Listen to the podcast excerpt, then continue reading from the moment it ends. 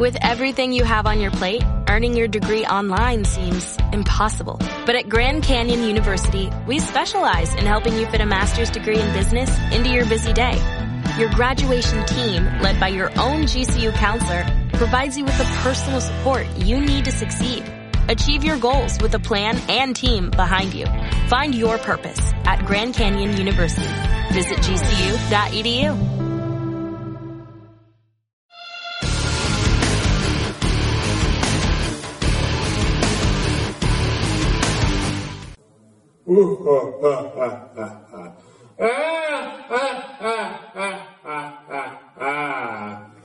Muy buenas, puñas, y bienvenidos a un vídeo más de Puño de Combate. Aquí Ragnar y sí, me ha dado duro con el trasfondo, así que vamos a seguir con el episodio 23, 23, motherfuckers, y vamos a seguir con el trasfondo de Age of Sigma Realm Gate Wars. Me lo he decidido, es uno de los retos de 2019 y haré todo lo posible, puños, para sacármelo adelante. Maldita capucha del infierno, yo no sé cómo los magos y los negromantes van con capuchas, lo más incómodo del... Dios mío, es lo más incómodo del mundo. ¡Nazgol! En fin, después de esa pequeña introducción un poco caótica, vamos a lo que vamos, vamos a seguir con el episodio 23 de Real Make Wars del libro y tomo Balance of Power que mucha gente me lo pregunta, es el libro de Balance of Power de Redmade Words, episodio 23, y por lo que estoy viendo, si os acordáis, en el episodio de Ira Desatada, eh, eh, estábamos con eh, los Fire Slayers, ¿de acuerdo? Que habían secuestrado a los Scavens al hijo de, del caudillo Fire Slayer, ¿no? Del jefe Fire Slayer, y el tío, pum, pues de momento ha sudado un poco del hijo, una cosa que, había comentado yo, y se había ido con los Storkas Eternos a reventar una fortaleza de Corne, ¿de acuerdo? Omitiendo por completo a los Scavens y a su hijo secuestrado. No sé si lo daría por muerto o qué, pero volvemos con los enanos. ¡Sí! Violencia, seguro. Enanos Reyes más Corne, tortas aseguradas. Un inciso, puños. Os recomiendo muchísimo este tipo de contenido mientras pintáis, va de puta madre. Y además en iBox, en iBox o como narices se llame, voy colgando este tipo de, contenido, ¿de acuerdo? pero bueno, este tipo de contenido que es más de trasfondo, pues lo cuelgo en ese, en ese canal, en esa vía, en iBox, ¿de acuerdo? Venga, vamos a ello. This is Warhammer, Age of Sigma.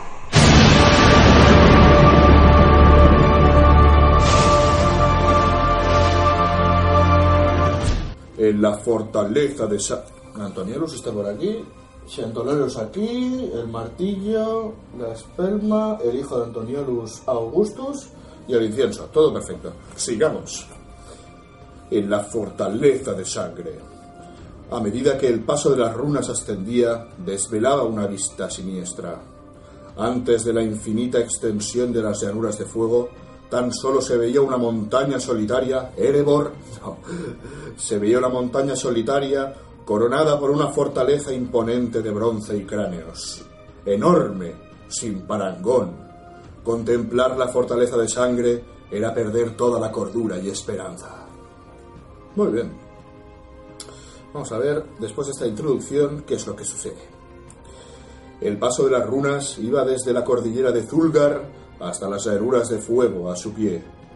Un último bastión de tierras altas dominaba aquella planicie. planicie. El bastión se llamaba Thor Gran Hierro. Esa última montaña estaba separada de las montañas Zulgar y había sido la sede de reyes durante siglos. Mas en la era del caos, todos aquellos gobernantes de las llanuras fueron aniquilados.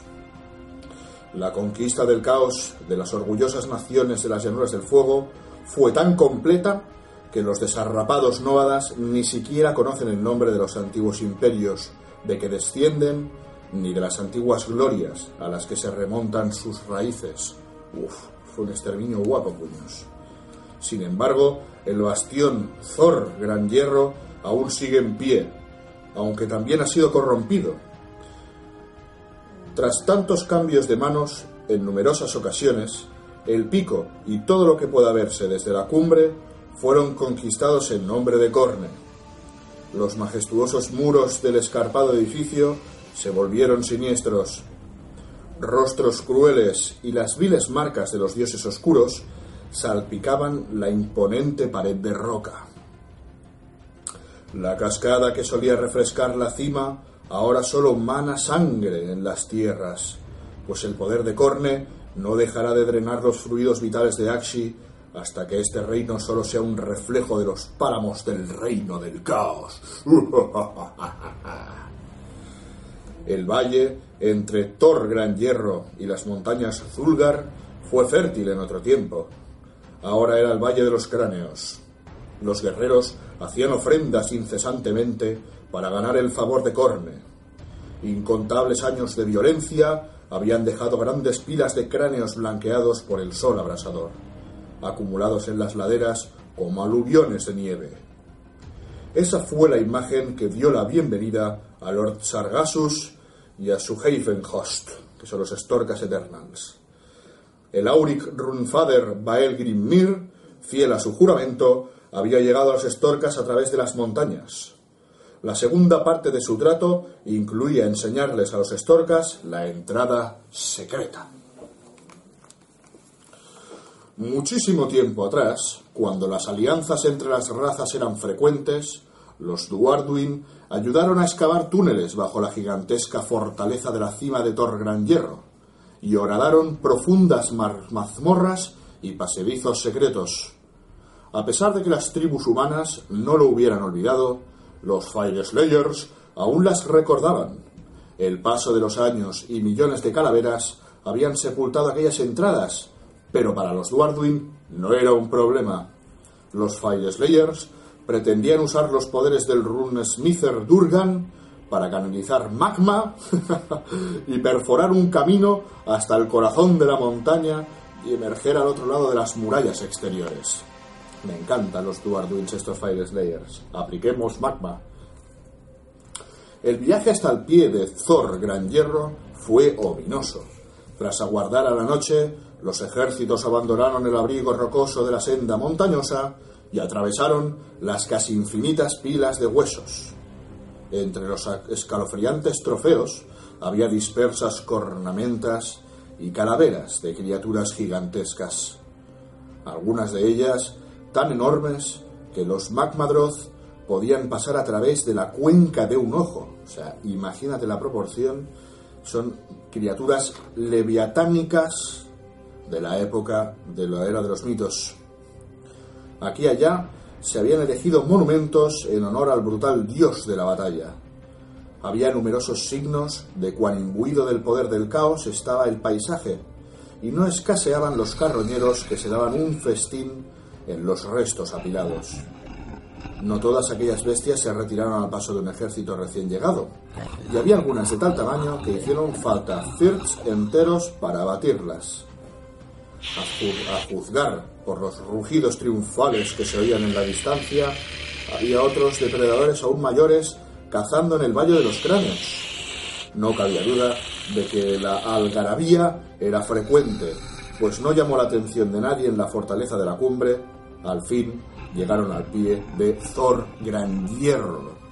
O sea, después de batallar contra criaturas dignas de Gur, pues llegaron sin ser advertidos porque se ve que ahí de los combates y el ruido de la batalla, puños, es algo pues eh, ocasional del día a día de esta zona, ¿no? De Thor Gran Hierro. Aquí tenemos como siempre el típico recuadrín que nos indica más en primera persona lo que está pasando y dice lo siguiente. El Lord Celestan Sargassus estiró el cuello y alzó la vista para observar la impresionante montaña y las altas murallas de la fortaleza de sangre. Sus braseros permanecían encendidos noche y día, como un faro de odio visible desde gran distancia en las llanuras del fuego. No habría podido poner sitio a la plaza ni con diez estorjos enteras bajo su mando. Tras la batalla del paso de las runas, el Lord Celestan, vaya por Dios, ¿qué está pasando? Mi garrapato salvaje de Corne ha reaccionado. Tras la batalla en el paso de las runas, el Lord Celestan contaba con menos de la mitad de la Havenhost. Habían habido bajas. Pero con eso tenía que bastar, sí o sí. Una sombra de duda nubló la mente de Sargasus. No, hombre, no. No, hombre, no. Dudas no. Si os vais al cielo luego. Al, al reino de Azir. Dudas no, Sargasus. Sigamos después de este arranque que me ha dado. Una sombra de duda nubló la mente de Sargasus cuando contempló al Runemister invocando magma, dirigiendo su flujo únicamente con su voluntad. Se volvió para llamar a Bandus, pero el Knight Aziros, recordemos que es Bandus con B alta, no es Bandus Hammerhand, sino Bandus, el Knight Aziros este, ya estaba junto a él. Tras quitarse el yelmo, el Lord Celestan habló a su consejero más fiel. Acordamos con los Fire Slayers que nos llevarían tras los muros, dijo Sargasus. No quería confiar en mercenarios dentro de un lugar tan terrorífico, pero ahora que les he visto combatir, creo que podríamos necesitar su ayuda. ¿Tú qué opinas? Bandus replicó sin dejar de mirar con aprensión hacia arriba. Así es, pero están tan locos como para aceptar la visión. Se dice que Eduardin muerto no gasta su oro, y temo que quien entre en este lugar no verá un nuevo día. Qué buena esta. Apuntaos puños, eh, el dicho de los Duarduins a Duarduin muerto no gastará su oro. Cuidadín, ¿de acuerdo? Así que si tenéis un grupo de frikis como yo, cuando queréis soltar pasta o algo, le decís a Duarduin muerto no gasta oro. Después de este inciso, vamos a seguir con el relato puños. Aquí hay otro recuadrito donde nos hacen una referencia en la cual nos indican que es el Ur-Oro, ¿de acuerdo? En la era de los mitos, un dios Duarduin llamado Grimnir se enfrentó a la madre de las salamandras, Vulcatrix. Ambos fueron desintegrados por las erupciones cataclísmicas, pero Grimnir era tan terco que ni la aniquilación de su cuerpo pudo doblegar su voluntad. Su esencia divina se esparció por todos los rincones de la existencia y paulativamente se, se adhirió al oro no todo el oro contiene el poder de Grim, y los Fire Slayers llaman Ur-Oro al que sí lo tiene. No hay nadie mejor que los Rune Masters para detectar su radiante presencia. Por esta razón, amasan oro los Fire Slayers. No se trata de simple avaricia, al contrario, sino que para ellos es un metal sagrado con el que forjan runas que los guerreros incrustan en sus cuerpos para entrar en comunión con su divinidad. Son geniales. Imagínate por un momento ahí que, que, te haces una runa de oro, una joya, ¿no? Una runa de oro y te la sueldas a la carne, básicamente. Vaya tarados, qué grandes son. Cómo me encanta la gente así de perturbada. Sigamos, puños. Los líderes de la Volgia, de la logia Bostarg habían estado esperando el resto de la propuesta desde que cerrasen el acuerdo inicial. Nadie captaba el oro mejor que el Runmaster Baegor, y sabía que los Storkas Eternals tenían más de esas sustancias que la cantidad ofrecida en un principio. La logia Bostarg, como toda logia Farislayer, buscaba oro incansablemente. Los extraían a lo largo y ancho de Akshi y de todos los reinos mortales que pudiesen encontrar. Cuando eran incapaces de hallar el metal precioso en la roca o el suelo, alquilaban sus hachas y vendían sus propias vidas para obtener aún más oro. Pero no todo era lo que parecía. El Runmaster Vaegor percibía una abundante cantidad de uroro en los Hammers of Sigmar. Los Fire Slayers eran célebres por sus dotes de negociación. Era peligroso regatear con ellos, pues se tomaban cualquier gesto muy a pecho y se enfurecían rápidamente. Vaya, vaya. Era aún más peligroso escamotearles su recompensa, pues no existe juicio lo bastante duro ni prueba de valor lo bastante peligrosa para disuadirles de no emprender un trabajo bien pagado. Si es posible triunfar, no hay ningún riesgo que los Fire Slayers no estén dispuestos a correr. Cuando el Lord Celestan Sargasus, una vez sabido todo esto, puños, expresó su deseo de, reclutar la logia Fire Slayer para que les ayudasen en su misión, ya dentro de la fortaleza de sangre, el Runfather Bael le escuchó con reticencia Tratar de sitiar tamaña plaza fuerte con un ejército tan exiguo sería prácticamente un suicidio, y los Fire Slayers no eran un culto de la muerte. Su misión consistía en reunir a su pueblo con su dios perdido. A Duardin muerto, oro no gasta. Entonces, una vez dicho esto, sin embargo, tal como explicó Lord Celestan Sargassus, la misión consistiría en penetrar en la fortaleza de sangre, cortar la mística cadena de bronce y huir con ella, no conquistar la fortaleza, y disponían de mucho oro para pagarles. La fortaleza de sangre había sido durante mucho tiempo la sede de gobierno de reyes, tiranos y señores daemónicos por igual. Como símbolo de poder, era codiciado por los esbirros de Corne más poderosos y un trofeo solo al alcance de los más sanguinarios. Mas durante el último milenio, la fortaleza de sangre también había servido de prisión a Scarbrand. ¡Uh! Lo que ha dicho. ¿Cómo? Repetimos. Mas durante el último milenio, la fortaleza de sangre también había servido de prisión a Scarbrand. ¿Veremos a este loco de la pradera en este relato? Vamos a verlo. Él era el Él era el exiliado y la masacre personificada. La violencia indiscriminada de Scarbrand no molestaba a Corne, a quien no le importaba de dónde manaba la sangre. Pero Arcaón se hartaba de que sus ejércitos fueran diezmados por los arrebatos de este devorador de, de almas en particular. El elegido imploró la ayuda de Corne y le explicó que ni siquiera los ejércitos del dios de la sangre lograrían triunfar si este gran demonio rebelde los aniquilaba. Aniquilaba los propios ejércitos de Corne. Corne, complacido de tener otra oportunidad para seguir castigando a su hijo insubordinado, accedió a apartar a Scarbrand del camino de Arcaón. Entonces forjó la cadena de bronce para mantener sujeto al demonio hasta que su rabia fuera necesaria. Ojo peligro, aquí nos acaban de decir, o sea, Sargassus quiere liberar a Scarbrand para que Scarbrand empiece a liar la parda y empiece a matar a todo Cristo, y como la gran mayoría de, la población de Achi es de Corne, ¿de acuerdo? Son ejércitos de Corne, tribus de Corne, clanes de Corne, pues este pues lo liberan y venga, a matar todo lo que se menea. Y después, ya si eso, ya nos ocuparemos de Scarbrand, ¿no? Me parece bien, me parece bien. Me parece divertido y curioso a la vez, puños. Aquí tenemos otro recuadradito en primera persona, vamos a leerlo y dice lo siguiente, puños. El túnel aún candente se enfriaba deprisa. El aire vibraba dentro, pasadizo de roca lisa. El Runfader Baelgrimnir estaba acostumbrado a las altas temperaturas sofocantes y caminaba descalzo tras los Auric Runsmichters, solmodiantes, Horadando un camino con magma llevaba tiempo y cansaba a los sacerdotes de Zargarrin. A Bael le preocupaba que se quedasen exhaustos, pues sabía que les aguardaba una muy dura lucha. No se hacía ilusiones respecto al tamaño de los ejércitos que iban a encontrarse. Habrían de luchar hasta llegar al torreón central para que los estorcas eternas cortasen las cadenas y después escapar juntos. Al menos el demonio monstruoso encadenado no participaría en esta lucha desesperada.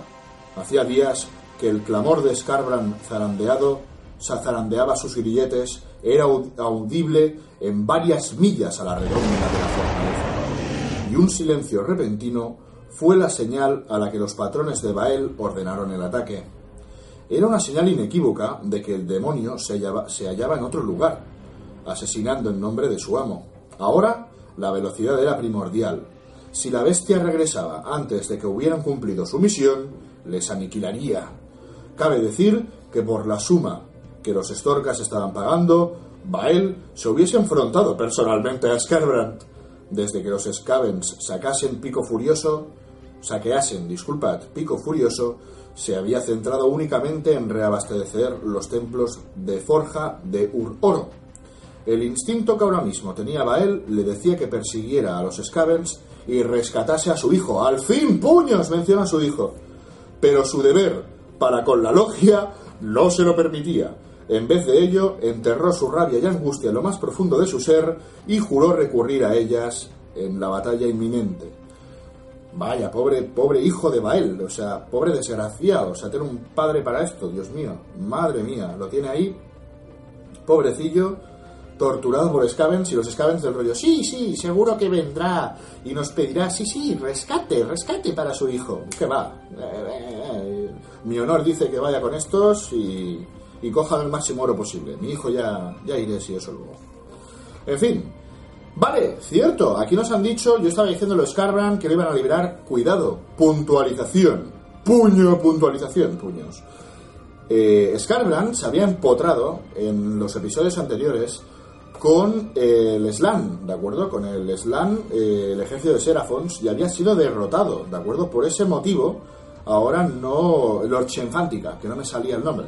El Slan Lord Shenfantica había sido derrotado y por ese motivo ahora mismo no se encuentra en su fortaleza, ¿de acuerdo?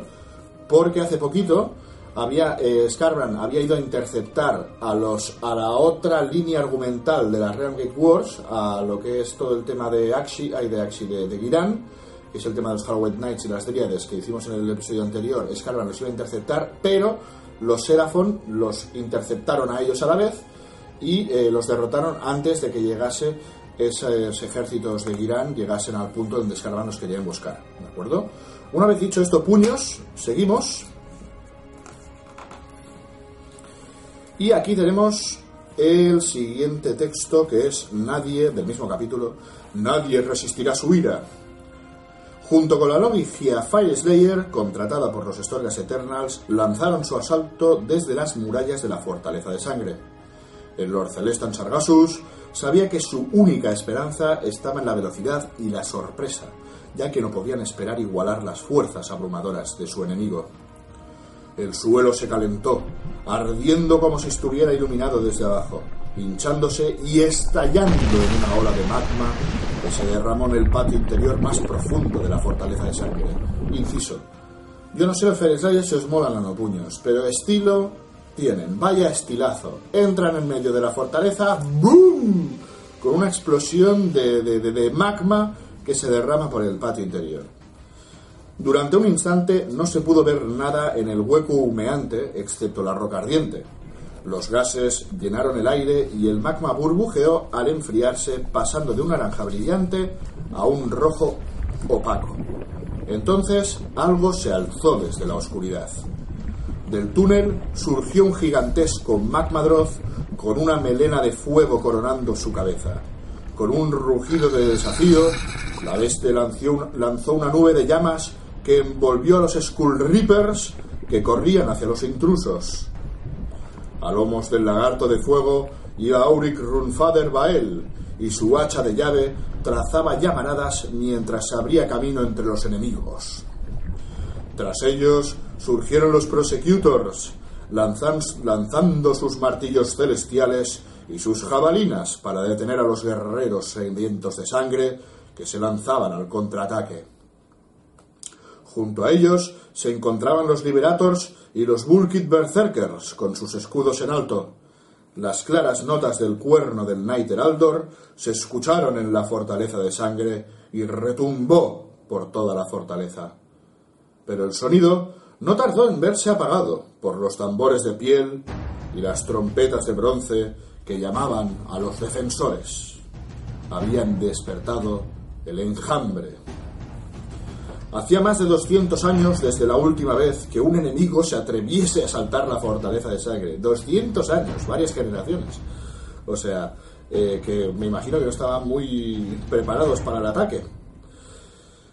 200 años sin asaltar la fortaleza de sangre. La hueste resbaladiza, se llama, me imagino resbaladiza porque estarían llenos de sangre y por eso resbalan. La, huesta, la hueste resbaladiza, liderada por el demonio, por el príncipe demonio Vailtung el Siniestro, había buscado a su dios perdido en la fortaleza, pero solo había encontrado muerte y derrota.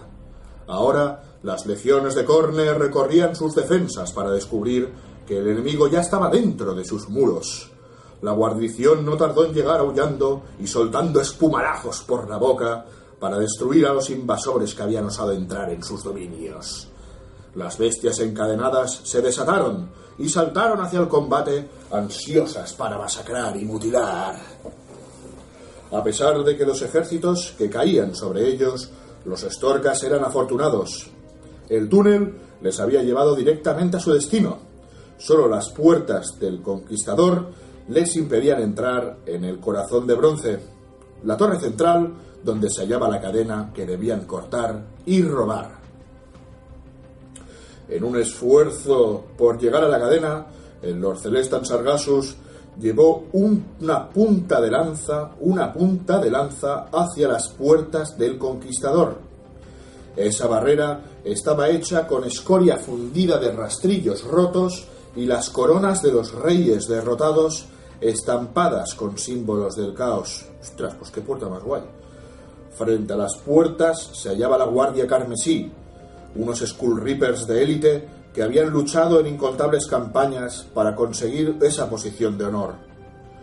Con la armadura rezumando sangre y un odio insaciable, no serían derrotados con facilidad, puños. Las dos partes chocaron con un tremendo golpe atronador. Tan grande era su deseo de matar que incluso aquellos guardias carmesí con heridas mortales usaron su último aliento para devolver el último golpe. Se alzaron muchos haces de luz hacia los cielos, que esos son estorcas muertos, obviamente puños. Sin embargo, con el Lord Relictor Zunos en un flanco y el Naitácidos Bandus en el otro, Lord, Lord Sargassus y el resto de su Haven Host se abrió paso hasta las puertas del conquistador. Recordemos que es Bandus el Lord Ácidos, no Bandus Hammer. Tres veces el Lord Celestan Sargassus golpeó la puerta con su martillo de Sigmarit. Con cada golpe fue acompañado con un trueno, pero las puertas aguantaron. Sargassus se alzó sobre su silla y, gritando el nombre de Sigmar, ¡Sigmar! golpeó una última vez. Ya fuera por la invocación o porque los golpes anteriores las habían debilitado, las puertas reventaron. ¡Bumba! Durante el colapso, un sello mágico flotó desde el metal roto y desapareció a través del techo. Un hecho que, aunque los estorcas no supieran, tendrían calamitosas ramificaciones en otros reinos. ¡Ostras! Esto es interesante. Ahora Sargassus podría dar entrar en el corazón de la fortaleza de bronce, pero sin embargo una tormenta infernal descendió de golpe contra los Storkas Eternals. ¡Chan, chan, chan! ¿Qué ha pasado? ¡Oh Dios! Scarbrand había regresado. ¡Oh shit! ¡Oh shit, mira! ¡Oh my god! O sea, puños, lo que yo pensaba que no aparecería finalmente, porque fue derrotado por los Seraphon, Scarbrand, vaya por Dios, qué casualidad, ha llegado. Y ya tenemos por seguro puño, puños que esto se traslada a diversión a mogollón. Así que vamos a seguir con el relato que las tortas ya vienen. La cadena de bronce, aquí tenemos un recuadrito que dice la cadena de bronce. Nos explican un poco más en detalle este objeto arcano. Corne podía mover a Scarbrand de donde quisiera y enviarlo allí donde el dios de la sangre consideraba que necesitaba más destrucción gratuita. Cuando la masacre acababa, Corne recogía al avatar de la rabia y le arrojaba a otro lugar y lo encadenaba en la fortaleza de sangre. Arcaón también controlaba la cadena de bronce, aunque él necesitaba sus Gaunt Summoner para poder trasladar a Scarbrand junto a las cadenas donde lo necesitara o devolverlo de nuevo a sus cadenas en la fortaleza de sangre. El propio Corne fue quien forjó la cadena de bronce, infundiendo el acero infernal con una aleación que creyó que nadie podría contrarrestar, su propia voluntad indomable. Únicamente la cadena de bronce podía domar la ira de Scarbrand y su lucha contra ella era un terrible de contemplar. O sea, es el objeto arcano que Corne lo puede utilizar a su gusto y disfrute y Arcaón necesita de sus Gaunt Summoners para poder trasladar, digamos, a Scarbrand junto con las cadenas y liberarlo. Scarbrand es un enorme devorador de almas cuya rabia sobrepasaba todos los límites de la cordura imaginables. Su único propósito es ahogar con sus pecados en la sangre de los caídos. Cuando luchó contra el Slan Star Master de Girán, se le negó su muerte, ya que fue transportado mágicamente al lugar de donde venía. Su furia creció alimentada por su estancia en su odiada prisión. Sin embargo, el hechizo que lo devolvió no le situó en la cadena de bronce. ¡Qué bueno, puños! ¡Qué bueno! O sea, digamos que esta línea argumental es exactamente en el, en el momento que los Enfántica hace así, hace ¡pup! y teletransporta a Scarbrand, ¡pup! Adiós, vete, ¡pup! Fuera de aquí. En la línea argumental es la misma, donde estos pobres desgraciados están llegando y Scarbrand de golpe ¡pup! aparece en la propia fortaleza, pero no atado, sino liberado. Liada padre, Roche Enfántica. No sé si esto lo tenías preparado, pero aquí lo has liado padre. Has salvado a unos para joder a otros, básicamente. Vamos allá, puños. Si no estuviera controlado, Scarbrand atacaría al mismo sol, pero cuando miró a través del portal roto del corazón de bronce, vio una horda invasora. Scarbrand gritó de rabia, cruzó el portal a grandes zancadas y su primera hacha, Matanza, abatió una fila de Leverators destrozando su muro de escudos y descuartizando sus cuerpos. Simultáneamente, Scarbrand utilizó su otra hacha, Masacre, para partir a los Relictor Zunos por la mitad. ¡Oh, Dios mío! ¿Qué, ¿Pero qué, qué está pasando aquí? Ah, Va a morir hasta la apuntadora ahora. Provocando que sus dos partes cayeran al suelo en una lluvia de entrañas antes de desvanecerse en una explosión azulada. Los Sargassus maldijo el retraso en las puertas, sabiendo que la tarea de asegurar la cadena ahora era casi imposible. Habían estado muy cerca, pero el Lord Celestan no se rendiría. No todavía. El dios rey le había encargado en persona esta tarea y no le iba a decepcionar. Su Storkost era la encargada de cortar la cadena de bronce, robarla y devolverla a los cielos, y eso es lo que haría. Si lo lograban, Sigmar tendría, el poder de atrapar a Scarbrand, consiguiendo una gran ventaja contra uno de los mayores demonios del dios de la sangre. Además, existían también otros beneficios indirectos.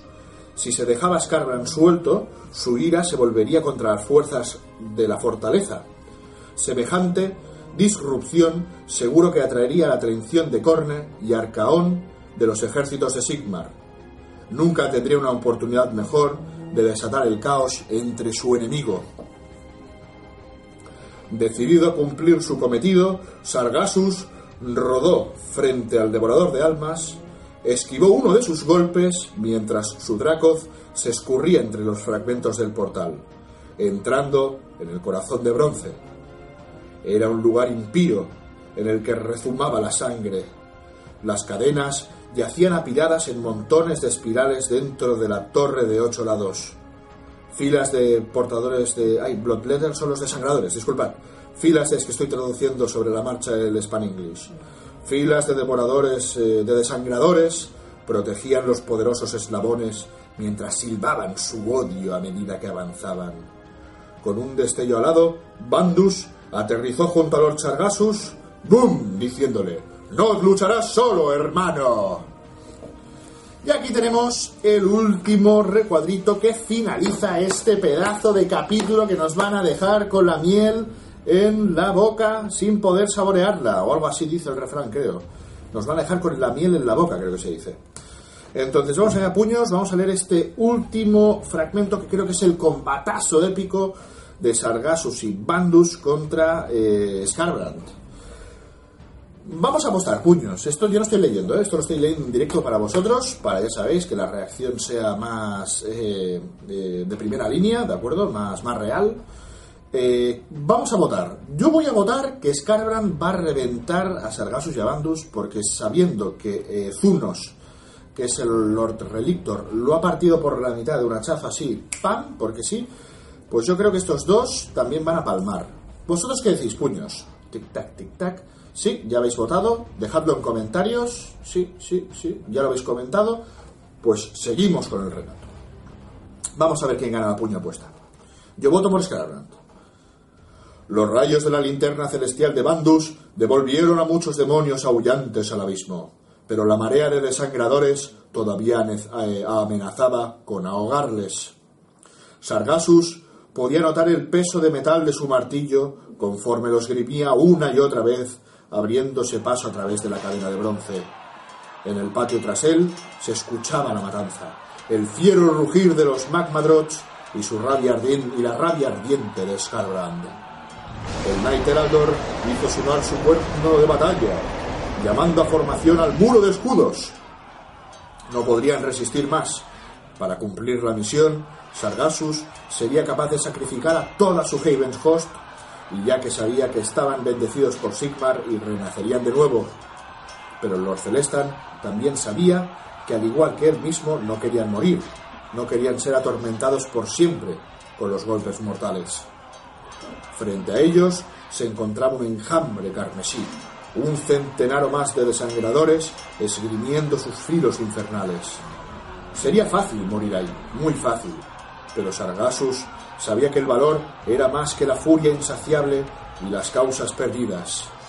Él sabía que el gran enemigo solo valoraba la fuerza, tal y como sabía que su martillo podía destrozar la cadena si la alcanzaba.